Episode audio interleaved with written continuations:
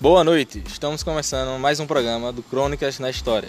Hoje vamos listar aqui algumas curiosidades de Dom Pedro I.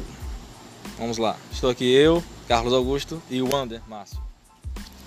Então, Carlos, eu vou falar sobre como Dom Pedro chegou ao Brasil.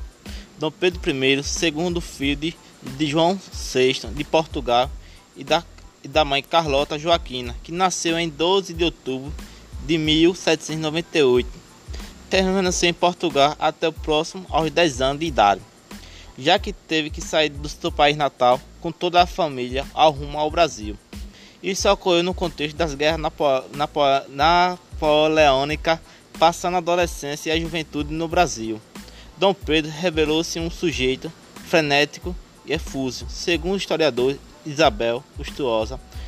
E Dom Pedro era possivelmente o que hoje é médico diagnóstico como uma pessoa hiperativa, vive em perma perma permanente movimento, não sabia o que era o sossego, repouso, tédio e também não conhecia a fadiga. Então, Carlos, eu falo também sobre outro contexto de Dom Pedro I, que é o ataque epiléticos. Dom Pedro, porém, sofria da mesma moléstia que aconteceu na personalidade como escritores com Machado de Assis e epilepsia. Os seus ataques epiléticos passavam a ocorrer desde pelo menos de 1811, como narra também a, a, a historiadora Isabelle Lustuosa.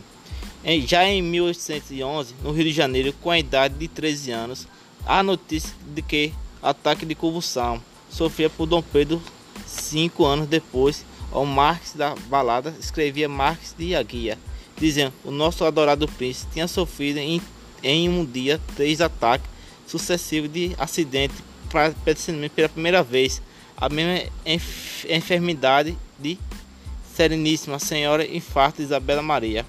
Então, cara, agora você vai falar sobre a extradição de Laponinha de Austrália. Então vamos lá. Terceira curiosidade: traições de Leopoldina na Áustria. A primeira esposa de Dom Pedro foi Maria Leopoldina, arquiduquesa da Áustria filha do imperador austríaco Francisco I. Leopoldina era cunhada de Napoleão, já que sua irmã Maria Luísa fora casada com o imperador francês. Além disso, Leopoldina teve uma educação esmeradíssima, sob a supervisão do ministro Francisco I, príncipe de Metz. Tinha muito interesse em mineralogia e botânica. Foi também amiga do músico Schubert e do poeta Goethe. Vamos para a terceira curiosidade. Terceira não, quarta, desculpa, ouvintes. abdicação do trono brasileiro. Em 7 de abril de 1831, Dom Pedro I, imperador, já há quase 10 anos, abdicou do trono em favor de seu filho Pedro de Alcântara, futuro Dom Pedro II. Essa abdicação resultou de intensas manifestações da elite política brasileira insatisfeita com seu reinado. A economia, por exemplo, percorreu sérios caminhos à época, a ponto de o Banco do Brasil ter que ser fechado, a saída do imperador, nascido em Portugal, e a expectativa de se, de se alçar ao trono outro imperador propriamente brasileiro apacentavam os ânimos dos opositores de Dom Pedro. Então, Carlos, agora eu vou falar sobre a guerra contra o irmão e a morte de tuberculose, que Dom Pedro ocorreu em 1834. Após a abolição de Dom Pedro I, passou tempo na Inglaterra com seu irmão Dom Miguel, tendo um supra em torno português.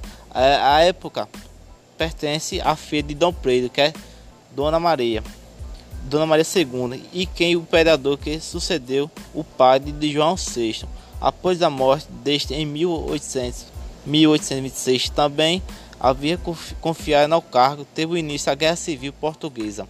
Essa guerra tornou-se intensa, intensa nos anos 1833 e 1834 mas Dom Pedro, que era chamado de Dom Pedro IV, em Portugal conseguiu derrotar seu irmão e resistiu ao trono na filha. Entretanto, a tuberculose, que não tinha tratamento eficaz à época, já consumiu o imperador de Dom Pedro, ainda que contasse apenas 36 anos de idade. Em 24 de setembro, Dom Pedro faleceu em Lisboa. Pessoal, essas foram algumas curiosidades sobre Dom Pedro I. Quero agradecer aos nossos ouvintes. Tenham uma boa noite e até o próximo programa.